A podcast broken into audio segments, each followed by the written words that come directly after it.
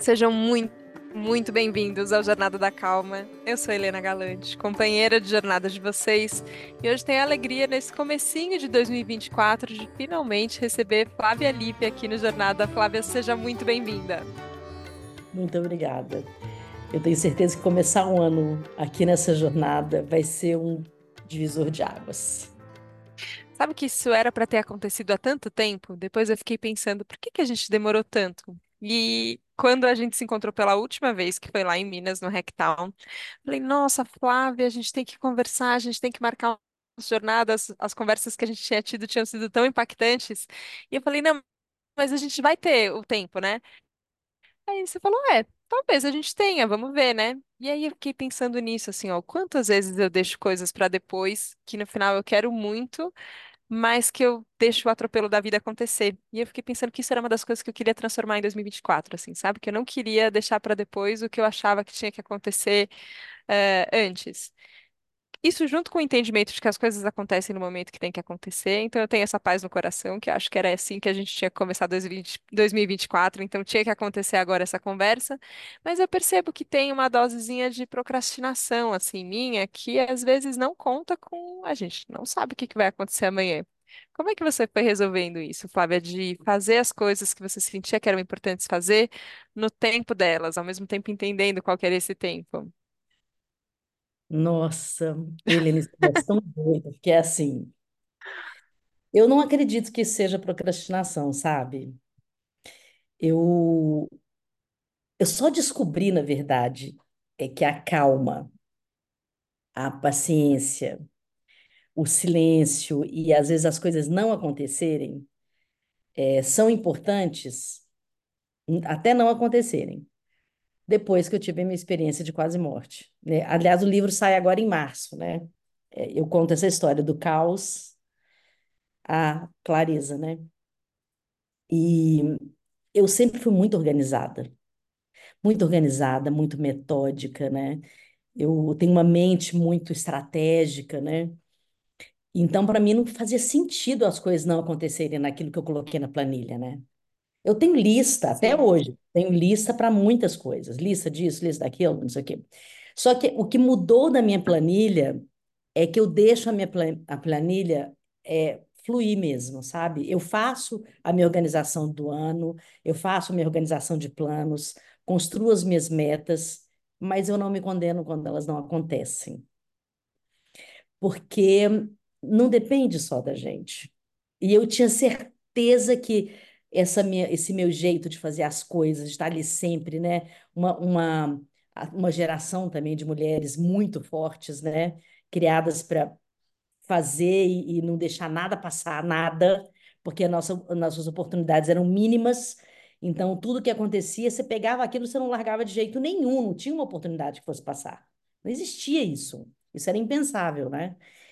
E aí eu, eu comecei a observar que isso, assim, é- pode ser muito legal, mas é, ser forte não é um elogio. E ter esse domínio, achar que tem essa, esse controle do tempo e da vida, não é real também, sabe? Então eu não sei se é uma procrastinação que você trouxe ou se é o aprendizado do fluxo do tempo. E esse aprendizado é muito esquisito, porque quando a gente fala, não, eu deixei passar isso, a pessoa fala, por que que você não foi atrás? É o, o fluxo da vida, sabe? Eu amo quando eu caio do cavalo, quando eu acho que eu tô, na verdade, seguindo o caminho de aprendizado, e quando eu vejo eu só estava sendo muito severa comigo e muito pragmática quando às vezes a gente não precisa, né? É, queria te perguntar sobre essa experiência de, de 2017, Flávia, que você contou que vai estar no próximo livro agora, em, em março de 2024, sendo lançado, é, porque de fato é uma experiência que, que muda tudo, né? E, e eu sinto que você também trouxe para você essa, não sei se você considera uma missão ou como é, mas de dividir esse aprendizado também. Você sabe que eu nunca tinha dividido, né? Desde 2017. Eu não, nunca falei sobre isso, eu não escrevi em lugar nenhum sobre isso. Aí, em 2022, eu, eu comecei a escrever o livro em 2017. Era uma frase, eu escrevi uma frase. É, eu tenho um hábito de, quando meus textos estão enrolados, assim, sabe? coisas que eu estou escrevendo e tudo, eu imprimo, coloco num, num plástico e coloco no congelador. No Eu congelador? congelo no congelador. Eu literalmente congelo o texto, coloco ele no congelador. Até hoje eu faço isso. Quando o negócio está muito enrolado, eu congelo ele. E aí Adorei. eu congelei o livro. Ele era uma frase e assim tinha um caminho ali do que, que eu queria falar. E em nenhum momento eu falava da experiência, como até hoje eu não falo no livro. Eu conto os sentimentos que isso me trouxe, sabe? Eu conto os sentimentos, os aprendizados, mas não exatamente o que aconteceu. Até porque tem muita coisa que eu não me lembro. E eu não quis me lembrar para contar no livro. Não foi uma coisa que eu, eu esqueci de muita coisa, que eu perdi memória. E essas coisas que eu esqueci, provavelmente elas não têm importância. Porque eu esqueci, entende? E elas estão sem Uhum. fazer falta. Desde 2017 até hoje, elas não fizeram falta nenhuma. Então, provavelmente, sim. meu, meu cérebro se renovou com informações novas, né? Mas aí, a partir de 2022, algumas pessoas, assim, um ou outro ficou sabendo, aí me perguntava, eu acabei contando. E aí algumas outras pessoas acabam me, me perguntando co- como é essa experiência. Eu não achava que eu tinha aprendido nada com isso. Por ser já uma, uma personalidade muito forte, uma pessoa muito forte, o que poderia me trazer mais? Entende? Assim, eu sobrevivi, ponto. Vamos virar a página e, sabe, a vida continua. Quantas milhões de pessoas sobrevivem, né? Quantas milhões de pessoas têm experiências, aliás, às vezes, é, muito mais dramáticas do que a experiência que eu tive. Mas um dia eu parei e falei, não, mas espera, é justamente isso que você aprendeu. Que você precisa é, investigar esse sentimento profundamente e aceitar que foi uma coisa muito difícil. Você não precisa ser forte, isso não é um elogio. Isso é uma carga muito pesada para carregar. Isso não é um elogio. E aí eu entendi que o que eu tinha aprendido, e tenho aprendido desde então, é, eu desconfigurei esse, assim, grande parte desse modo, é, não da importância, foi só uma passagem da sua vida. Não, é Sim. muito importante. É extremamente importante. Eu, eu, e aí eu voltei a escrever o livro de novo, e aí eu comecei a escrever o livro com todas as vulnerabilidades também que eu percebi depois. Eu percebi, por exemplo, eu moro sozinha em São Paulo, eu não tenho nenhum familiar em São Paulo. Agora tem uma prima que mora lá, mas a gente tem muito pouco contato. Eu percebi, por exemplo, que quando, se eu não tivesse uma pessoa muito próxima naquele dia para eu telefonar, eu não teria sobrevivido. Não, simplesmente, eu tive duas horas para ser socorrida. Eu teria morrido. E aí você vai colocando isso no papel e fala, mas como isso não é difícil? Isso é dificílimo de aceitar que você não tem uma pessoa que você possa ligar numa, num horário de, de emergência. Você tem que construir essa relação. Você tem que construir laços com outras pessoas também, que não sejam só as pessoas que você é, construiu como apoiadores que você paga. Né? Eu tenho uma, uma estrutura de vida que eu tenho pessoas que são remuneradas e elas, obviamente, poderiam me socorrer, né? Mas e se, se elas, e se eu não tivesse isso? E se isso não existisse? Quem poderia Sim, entrar na minha casa? Sabe, isso tudo é um grande aprendizado. E que eu achei que não era, mas é. sim, sim. Dar É que né? E, e se aproximar de pessoas também nas, nas suas vulnerabilidades. Mas eu fui, eu fui criada para ser independente. Não pedi ajuda nunca, para nada.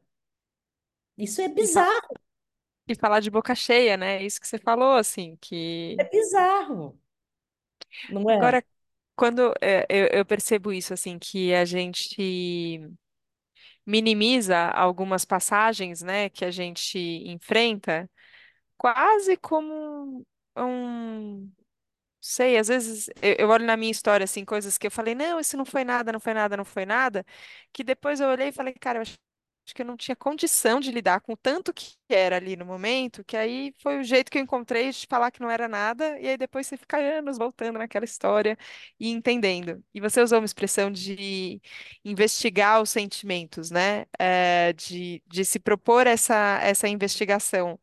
É, e eu sinto que quando a gente faz essa investigação pelo caminho do sentimento, e não só pelo caminho da memória, que você citou, pelo caminho racional, a coisa é mais potente. Às vezes é mais difícil, eu sinto mais difícil, mas é mais potente. É, como a gente investiga os nossos sentimentos? Porque eu sinto que às vezes a gente está deslocado tão neles, nessas de ficar minimizando tantas coisas, parece que a gente pergunta às vezes como a gente está se sentindo e a gente nem sabe, né? É, por onde você começa essa investigação, Flávia? Helena, eu até eh, criei um método mesmo com isso, porque foi tão potente para mim que eu criei um método que hoje ele está na ONU como uma, uma das metodologias de desenvolvimento humano reconhecida no mundo inteiro. É, é simples, na verdade é muito simples. Se você percebe que você eh, tem coisas simples na vida que você não faz, e que se você fizesse, teria uma virada muito importante nos seus sentimentos, você começa por ali. Então, eu escolhi, por exemplo, não só da minha escolha, mas também eh, da própria, da própria, eh, do próprio método, os seis maiores arrependimentos na hora da morte, que também são as seis principais coisas que você deveria fazer para que você tivesse uma vida plena, em vida. E aí, se você investigar se essas seis coisas dentro de você te trazem alguma emoção, você já tem um caminho, sabe? Porque se você ficar investigando assim, o que que eu estou sentindo, o que que aconteceu, você está no fato, né? Você não sabe o que que você ganhou ou o que você perdeu. Mas se você for, o que que eu estou perdendo de fato com esse sentimento? Por exemplo, é, viver aqui agora. Viver aqui agora só é possível se você fizer essa pergunta, não é verdade? Sim. E quando a gente é, consegue perguntar, eu estou vivendo aqui agora mesmo, eu estou observando cada detalhe da minha história, eu estou observando os aromas, os sons, eu estou me conectando à vida na sua profundidade, às cenas da natureza do cotidiano. Isso você está vivendo. Se você não está fazendo isso, você não tem como descrever seu sentimento. Nunca. Eu acho que a primeira coisa que a gente tem que fazer é fazer essa autopercepção, sabe? Eu, eu vivendo a minha vida, de verdade? Ou eu tô todo dia acordo, pago boleto, né? É, faço meus compromissos, vou trabalhar, chego, almoço, durmo, acordo de novo, começo tudo de novo. Não tem zero percepção. Então você não vai descobrir qual é o sentimento. Eu acho que essa investigação, ela começa a partir do, do viver aqui agora, sabe? Que parece que é muito batido, né? E isso virou um mantra para um monte de coisa e tudo, mas ela, sem dúvida nenhuma, ela é um dos maiores arrependimentos da vida. A pessoa fala, eu não, eu deveria ter vivido a minha vida e não transformado minha vida numa lista de metas. Não tem uma pessoa que não fale isso, de qualquer classe social. E também é o, a única maneira de você viver plenamente, é você desfrutar dos momentos na sua integralidade, se conectar a cada segundo, né? Eu, outro dia eu estava com uma pessoa e conversando com ela, ela falou: Flávia, eu observei que você em nenhum momento tira o olho do meu olho e você não pega no celular. Nós já estamos aqui há três horas conversando.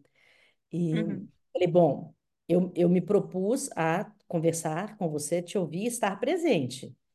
Se fosse para eu dividir esse tempo com o celular, que é um que tem uma série de compromissos dentro dele, além do próprio atrativo de você estar fora do seu espaço-tempo, eu não precisaria estar aqui com você. A gente poderia marcar um call e eu falaria com você e mais 10 pessoas ao mesmo tempo, digitando, inclusive, no WhatsApp, e você ia se sentir absolutamente desconectado da nossa presença juntos, né? Uhum. Nesse momento, né?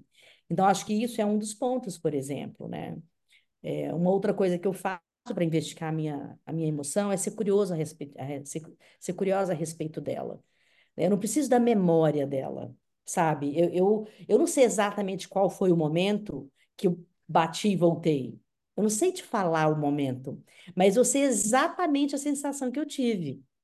Porque eu- a curiosidade que eu, que eu sempre tenho da- a respeito do que está acontecendo é, nossa, o que que eu estou sentindo agora? Tá, tá disparado, tá? É, tô- eu tô, tô, tô aqui, né? Tô calma, eu tô agitada, Uhum. eu tô, minhas bochechas estão quentes, eu tô. Isso, isso são emoções.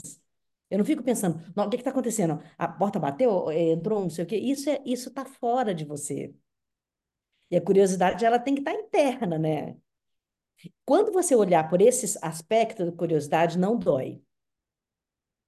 Que vira uma investigação muito Sim. profunda, sabe? Assim, de, nossa, tá quente.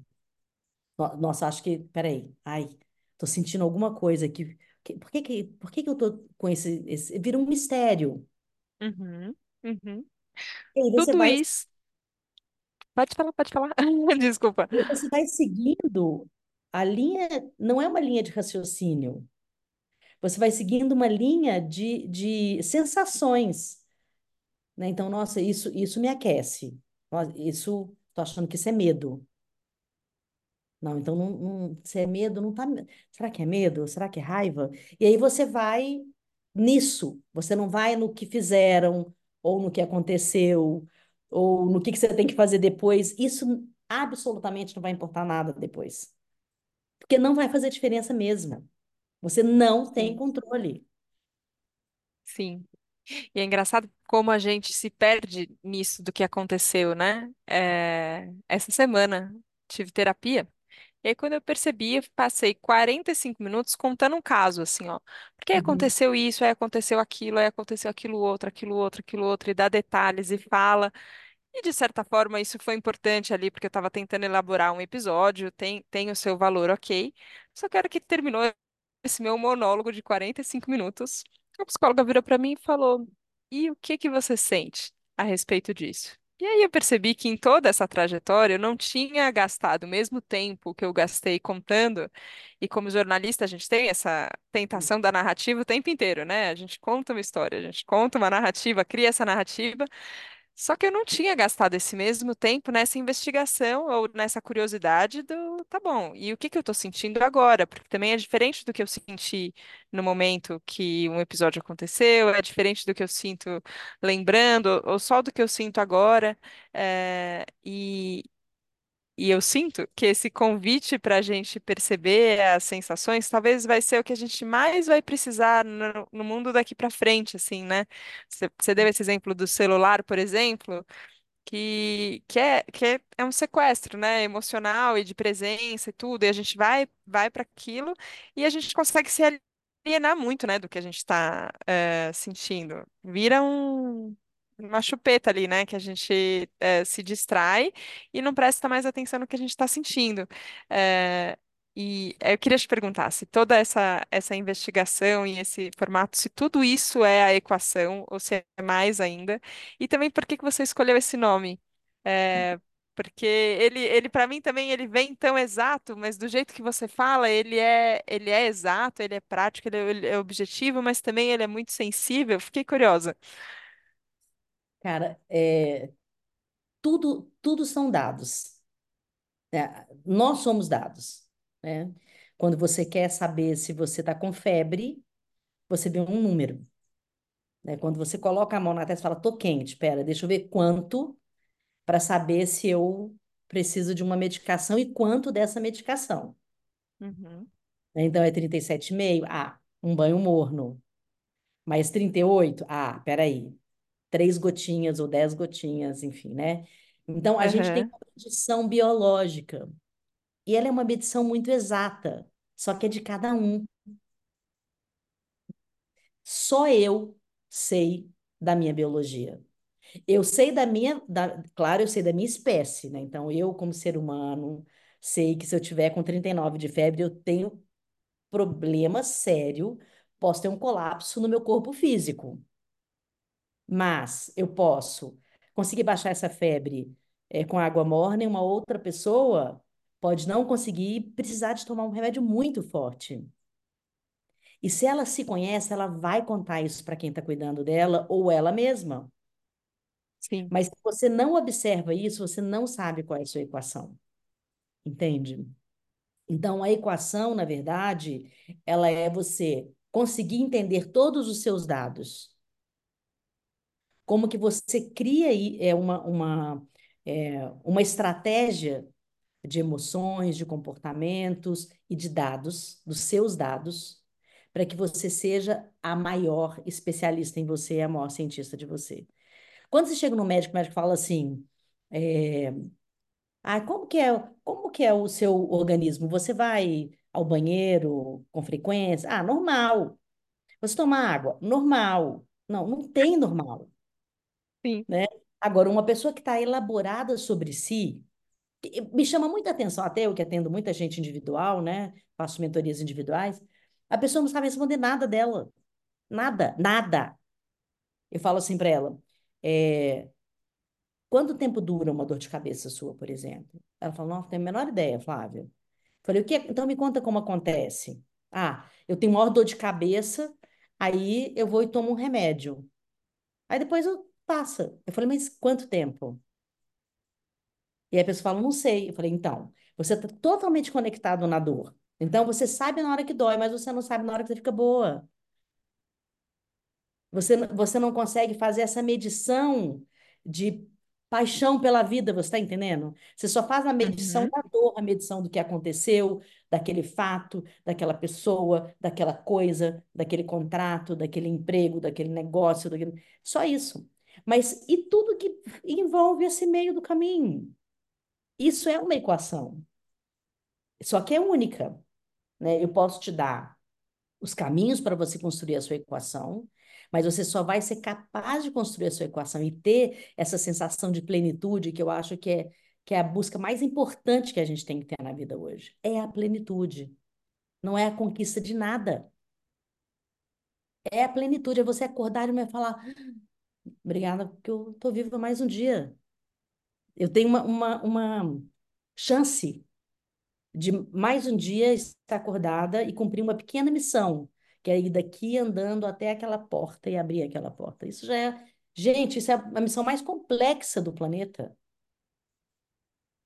Não é sair correndo, botar uma roupa e trabalhar, isso é nada. Você acordar é a grande coisa. E se você não tem essa percepção, você não tem uma equação de vida, você está copiando milhões de pessoas. Você está copiando a vida de outra pessoa que deu certo com outra pessoa.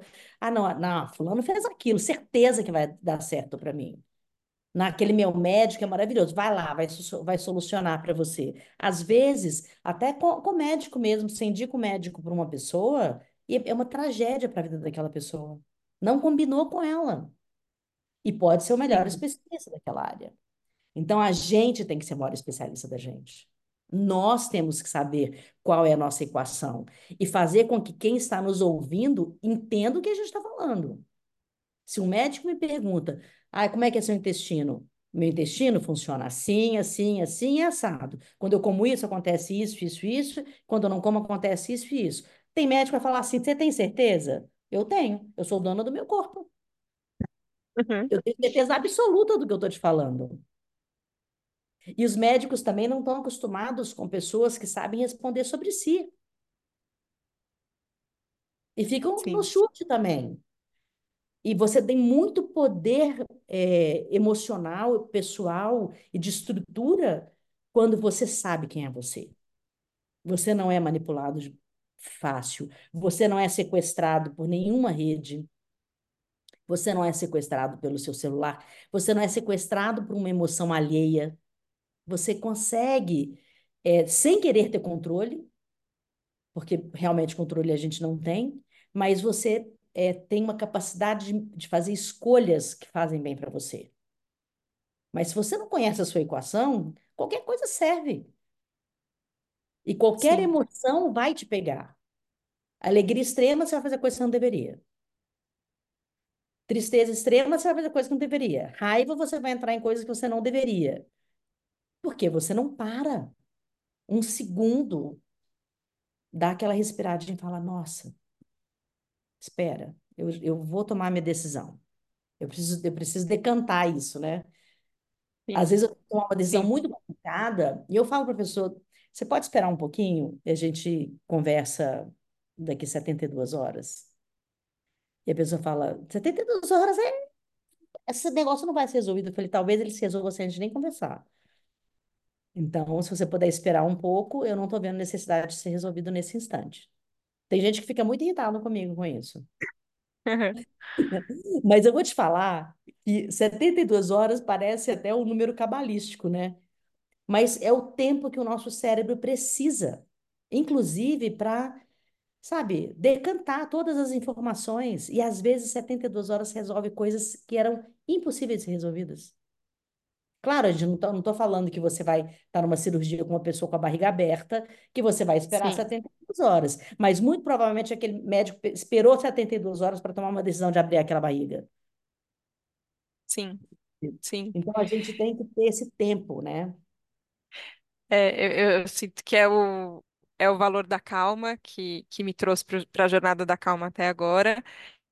é, que ele às vezes é questionado no nosso mundo. É, ah, você falou que às vezes as pessoas ficam bravas com você. E eu sinto que às vezes as pessoas gostariam que eu fosse um pouco mais imediatista do que do que eu tento ser. Às vezes eu sou também, acontece. Mas Claro. como eu gosto de agir, normalmente é desse lugar da calma e que às vezes ele não encontra tanto espaço no, no mundo, assim, né? É, mas eu fiquei pensando sobre. é, você, você deu esse exemplo do médico, né? De quando a gente chega no médico e é alguém que está cuidando.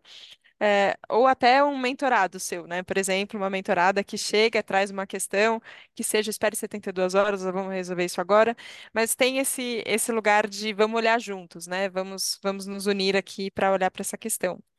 Que é uma postura que eu valorizo muito, assim, né? Às vezes eu penso, por que que, por que que eu cheguei nesse lugar, né? Que eu chamo os ouvintes do Jornada da Calma, por exemplo, de companheiros de jornada.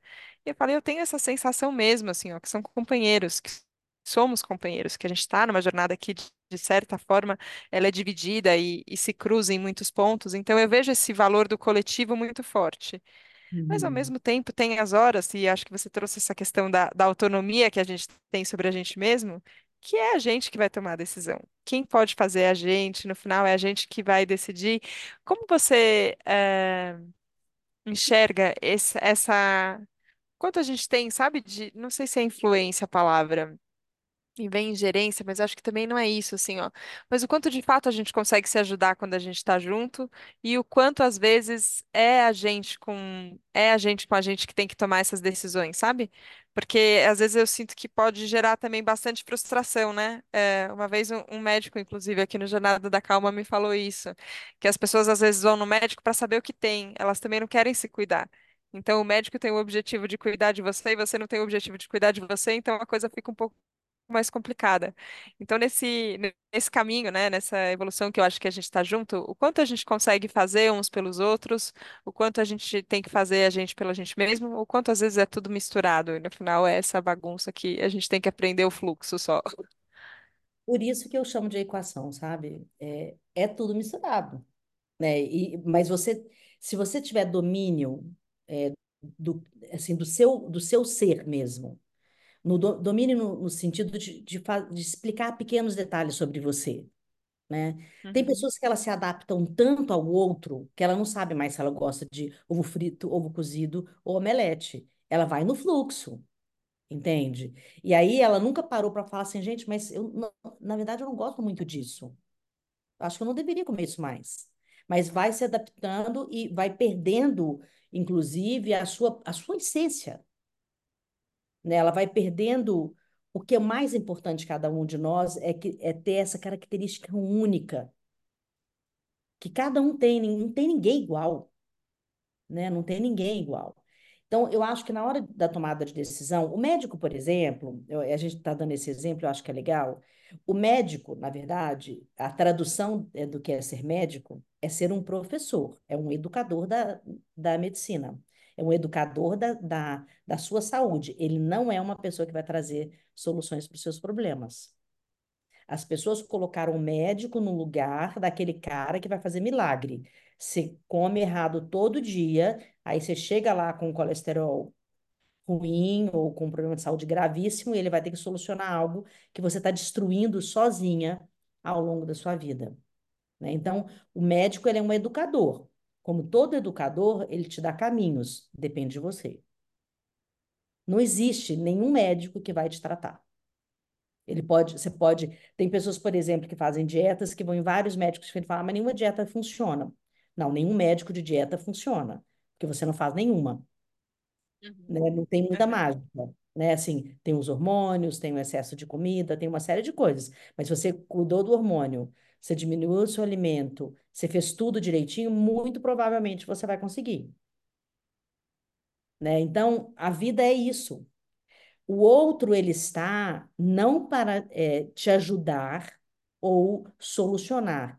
Ele está como companheiro de viagem, vivendo experiências parecidas com a sua, e ele pode ser seu educador. Sim. Né? O outro, ele é um, um excelente companheiro de viagem. Né? Agora, quando você coloca no outro a expectativa de que ele vai te dar uma resposta, seja amigo, marido, filho, que ele vai te dar uma resposta, você não quer isso. Se você quer uma resposta, na verdade, você não precisa dessa outra pessoa.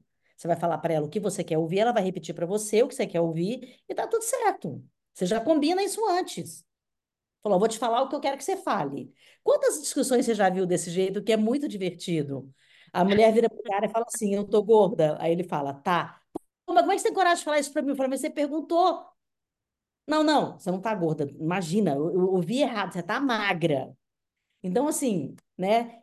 E isso é, é cotidiano, você vê isso muitas vezes em conversas de negócios, entre amigos, você vê pessoas querendo uma resposta, ela faz uma pergunta, colocando o outro numa situação que é ruim para o outro, mas que ela gostaria que ele mentisse sobre aquilo para que ela saísse bem.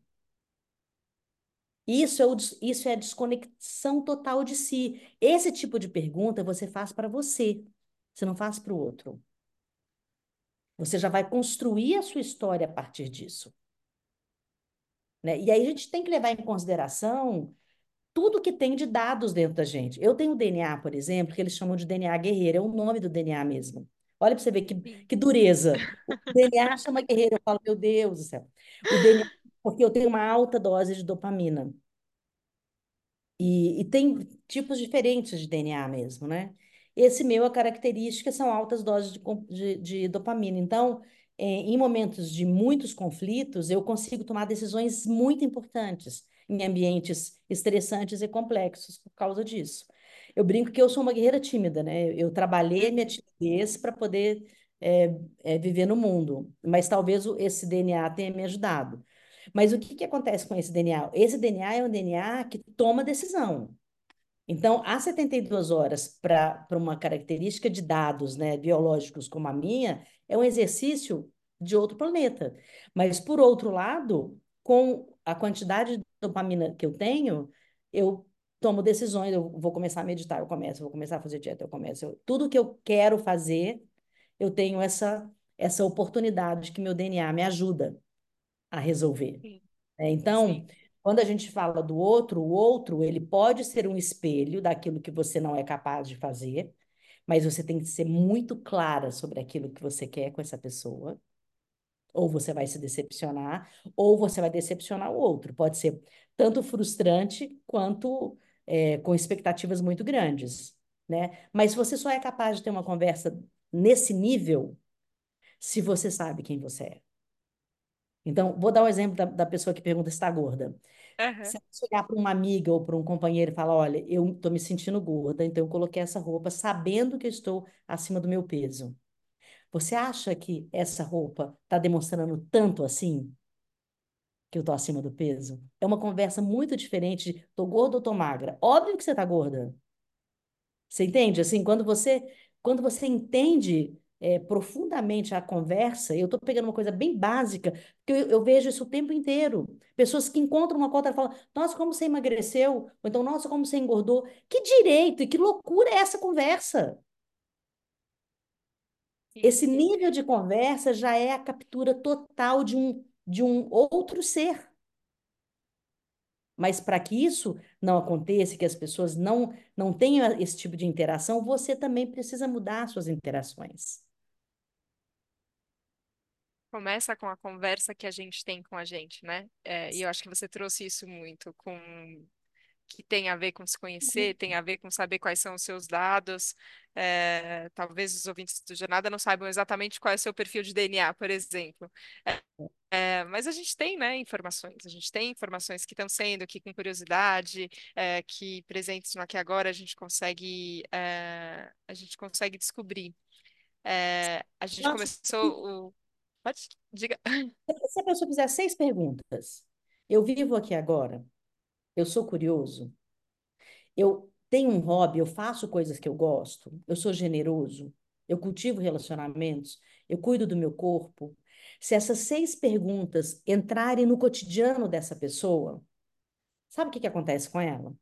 Ela diminui a ansiedade, ela diminui cortisol, ela diminui o estresse, ela aumenta a capacidade de resolver problema, ela diminui a irritação, ela diminui a insegurança, aumenta a felicidade, ela aumenta a disciplina, ela diminui a procrastinação, quando é procrastinação, que às vezes não é procrastinação, é exaustão. Uhum, E exaustão não tem lugar, né? Você tem que parar.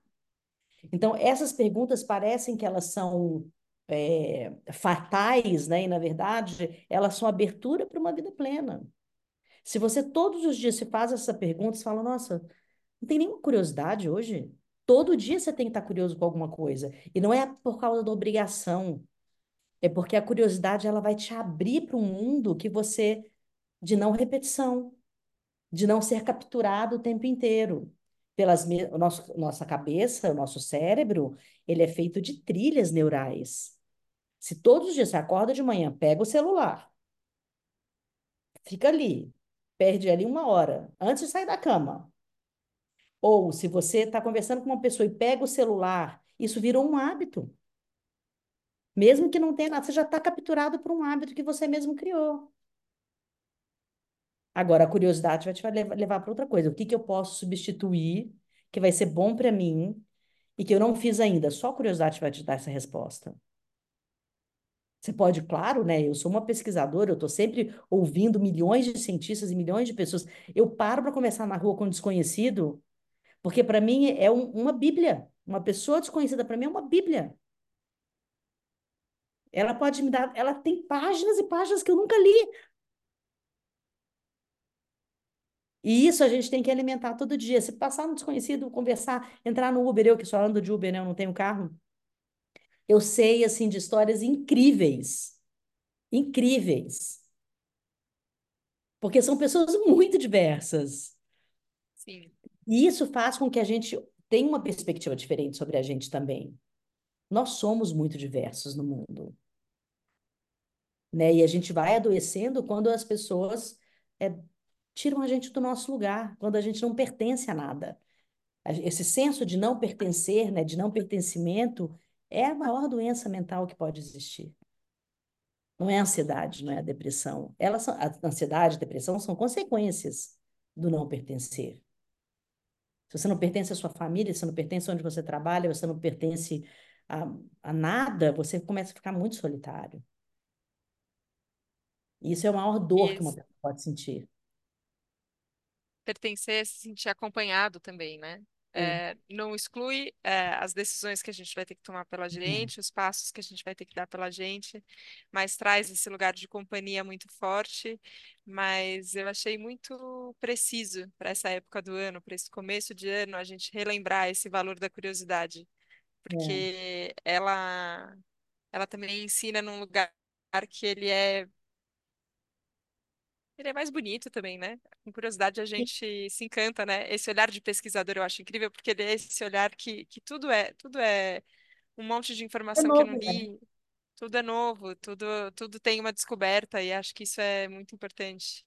E você é uma Bíblia incrível para ler, Flávia. Que delícia te ouvir, assim. é, e tô doida para ler o livro é, e saber mais de você. Queria, a gente infelizmente já está no tempo final aqui do Jornada, mas queria que você dividisse um pouco com os ouvintes que querem te ouvir mais, te conhecer mais, como, como eles te acompanham e, e conhecem mais sobre a equação também. Conta. Bom, o meu convite é que a gente possa trocar verdadeiramente, né? Então, que eu tenha oportunidade, inclusive, de entrevistar pessoas desconhecidas, mas que tenham alguma coisa para contar. Eu tenho um canal aberto para isso. É, vocês podem me seguir no Insta, que é o arroba ali eu coloco bastante conteúdo. Em todos os lugares eu estou como Flávia Lippe, né? No LinkedIn, como Flávia Lippe. E a equação, é, para você entrar na equação, eu abro a equação quatro vezes por ano.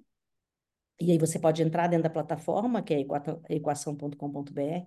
Você entra na plataforma e fica comigo durante um ano, um ano e meio, é, tendo uma mentoria e conversando sobre esses assuntos e usufruindo dos conteúdos que já estão gravados lá, que são 220 horas de conteúdo, muito desse papo que a gente está tendo aqui.